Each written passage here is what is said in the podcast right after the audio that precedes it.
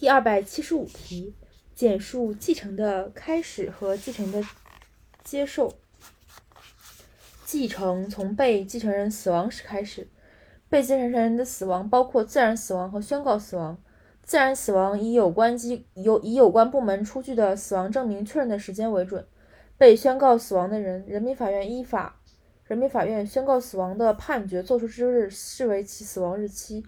因意外事件下落不明宣告死亡的，意外事件发生之日视为其死亡日期。相互有继承关系的数人在同一事件中死亡，难以确定死亡时间的，推定没有其他继承人的人先死亡；都有其他继承人，辈分不同的，推定长辈先死亡；辈分相同的，推定同时死亡，相互不发生继承。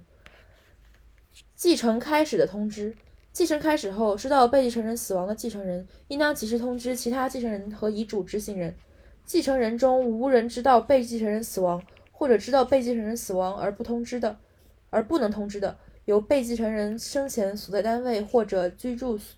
住所地的居民委员会、村民委委员会负责通知。继承的接受是指继承人作出的同意继承被继承人遗产的意思表示。继承开始后，继承人接受继承的意思表示可以是明示，也可以是默示。根据民法典规定，继承开始后，只要继承人没有明确放弃。明确表示放弃继承的，即视为接受继承。